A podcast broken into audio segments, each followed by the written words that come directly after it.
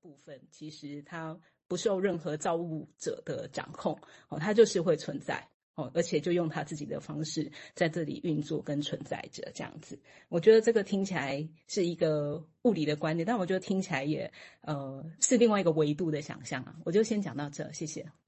啊，如果说你刚刚的想法就是说，譬如说我们现在觉得以前的某个事情现在浮现在脑海中，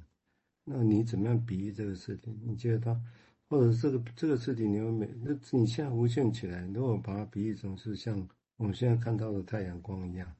但是大家知道，现在你看到太阳光是多少光年、光年、光年之前的光呢？哦，现在你才看到它。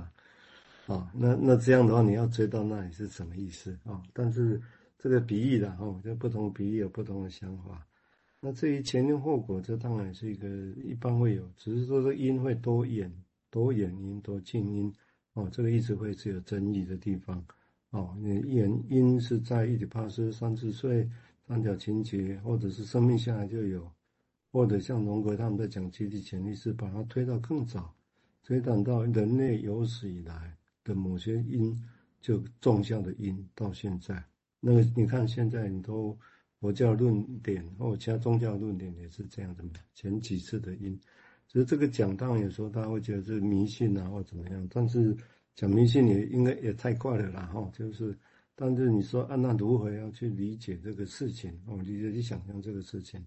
哦，我想这个都有很大的空间呐。我们光讲因这个事情来讲，好，我们现在请明志谈谈他的想法，谢谢。好，嗯、呃，刚这样的对话，忽然还有就瑞军举那个物理学就霍金的例子，还有我们萨索兰的对话，忽然想到说，诶，这真的很像不断的转化的过程。就是就是哎，我讲，然后蔡医师回应，然后再转化，然后瑞鑫再转化，哎，就不断不断的在在这个运动当中的感觉。好，那我就继续讲哈，就是嗯，Beyond 他在一九六三年有谈谈一个叫网格啊 Grid 的论文啊，他同样也讲这个罂粟花田，然后他要把这个本子罂粟花田的本子推到极致了，他就说这就是 O，O 就是最极致最原来的那个真实。哦，然后他在这篇文章说，他说这个 O 必须始终都是一种情感体验啊、我觉得这个情感变成是一个很大的重点。他也说 O 是永远未知的一种情感刺激，就是刚刚我们讲那个那个情感的风。他说这个好像是很重要的。嗯，然后他说 O 可以被转化为在会谈中可以被感知到的东西，因为。眼耳鼻舌身意这些可以被感知的东西，都会触动情感，都是触动我们的情感嘛。那简而言之呢，呃，他就说，呃，这个东西就是所谓的网格，它网格就是把它这个分析的历程，哦，透过把它分类，哦，把它这个呃组织化的一个东西。待会我再把链接贴给大家。好，那如果 O 在会谈中是一个共享的经验的话，对我来说可能像移情一样。那么分析师就会更容易去了解一个这个 O 这样子，那在呃更容易了解这个 O 在病人身上的一个转化了，而且也容易去看到这个转化跟分析师身上的转化有没有差别。其实，在会谈里面，分析师也不断要经验自己的转化嘛，因为病人会带给他很多刺激，他必须要去转化这些东西。那分析师的转化呢？啊，Beyond 他说，分析师他有一种叫前概念 （preconception）。啊，能够作为分析师的工具。分析师的前概念就是说，还没有进入这个场域的时候，他就有一些 precon preconception。比如说，我们知道的恋母情结啊、移情啊、投射性认同啊这些工具。那当然，这些工具也包含后来 Beyond 呃，再把它更往前推的无意、无欲、无理解、无连贯性。哦，这些都是前概念。那他说，分析师透过这个前概念的转化呢，他可以从那种最原始的情绪经验中去看清楚病人在这当中是怎么去转化的，然后他最后他说最后要用语言把它表述出来。哦，那我觉得语言也是一种转化啦。那特别是呢，语言要怎么说也是一个艺术，也是一个很困难的事嘛。就同样的一个现象，你要怎么贴合病人当下的状态，哦，还有那个关系的动力。那我觉得这个过程首先面临的挑战就是一种情绪的摇撼，还有污染。那再来就是那种很固着的因果关系的逻辑，这样。那他 Beyond 提醒我们，这都会影响分析师一种放松跟神游的能力。那都会远离了此时此地的体验跟思考。像那个欲望，欲望哦，跟回忆，回忆跟过去有关嘛，把你带到过去。那欲望跟未来有关嘛，你想要满足什么？所以说把你带离了此时此地这样，所以你就不会有很真实的情感体验跟思考。那呢，更糟的就是说，可能它会变成一种排空，对情感的一种排空，哦，或是情感的一种折磨，因为受不了折磨，然后付诸行动这样。好，哦，我先分享到这边。嗯，排空意思大概就是把不舒服的东西给除掉了啊，那是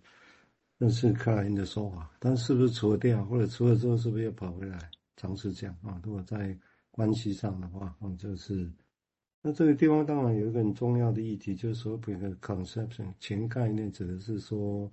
一个人要去找那个生下来就去找乳房，但是我们说乳房那是母亲的乳房，那是我们现在的概念啊，所以一个肉体乳房那个东西，但是小孩子为什么导致知道嘴巴就要往那边去戳？嗯，这个很奇怪哈，所以意识好像有一个叫做前概念的乳房在小孩子脑袋里面，但是那是什么？OK，所以大概有这样的意涵在这里头。那这个地方当然就是这几段，那这个前概念有多前呢？那里面的原始有多原始呢？如果我们说这个原始性里面，我们把它当作是动物性，那我们说人物性里面的动物性，这是什么意思？这个动物性是来自于多久之前人悠然存在的动物性呢？所以这个事情其实都会把刚刚提到我们现在要解决目前的问题的时候，那个因我们要追溯到多远？那追到多远的时候，设定在哪里的时候，整个大家的。工作的方式、场域就会差别蛮大的，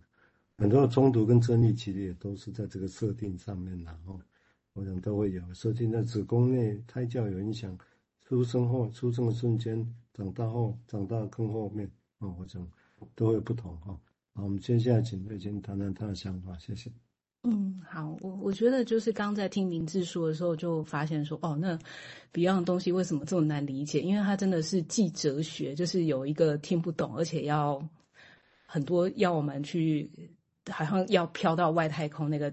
用一个很远的距离哦去看这样，那但是又科学这样，就是有很多数学网格的东西，所以这两种脑袋要同时运作的时候，会觉得很乱呐。虽然哲学跟科学好像这个起源本来就是同一家的哦，但是就是有一种哎要这么精密，但是又要某一种程度上要能够放下这样子，所以就是这我我现在手边的书是这个。一行禅师在讲《金刚经》啊，那他就在讲的是，也是蛮贴近。他有一章的标题是“实相”，哦，就是一条持续流动的河，哦，实相是一条持续流动的河啦。哦，所以这个河是不断的在会会变动的嘛，哦，就是河很多很多，这个有有有有有地形，哈，那有有有推动力，哈，那就有波度，好，就会不断的流动，这样，哈，他他是这么描述啦。那他有举到这个所谓的恒河沙，哦，恒河，我们有一个成语叫做恒河沙数嘛。好，就是有这个感觉，就是这个这个沙是很很小的，哈，可是你把它聚集起来的时候，也很像他刚刚在描述的，实像是一条持续流动的河。那究竟这个佛法里面，哈，在谈到对于人性的认识跟心理学里面的认识哦，那其实佛学里面讲的很多，但我我没有办法很细的跟大家说，是因为。个人也浅薄，没有研读这么多佛法的东西，只能就引用那一起讲讲一讲，让大家有不同维度的想象。那对于人的这个，我们所看到，我们很很想知道这个穿透哦，那某一些表象哈，这个啊那。有一些东西是比较本质性的一个认识，他就把这个眼哈眼睛的眼哦，就是我们认识是需要靠眼睛嘛，所以精神分析里面有很多很 uncanny，就是很可怕的事情，就是先把你的眼睛给毁掉，这样像伊底帕斯或者是那个呃这个杀人的这个故事这样，所以这个佛教他在讲要认识事情哦，它有分五种眼啊，就是从肉眼。天眼、慧眼，然后再来就是法眼，啊，最后是佛眼这样子哈。那我觉得这个当然这个肉眼是我们每个人都有的哈，就会看见客观上我会看见花朵啊、蓝天等等，那一层一层、一阶一阶的上去，那好像就是有一些东西，或许这个穿透吼跟本质呃能怎么样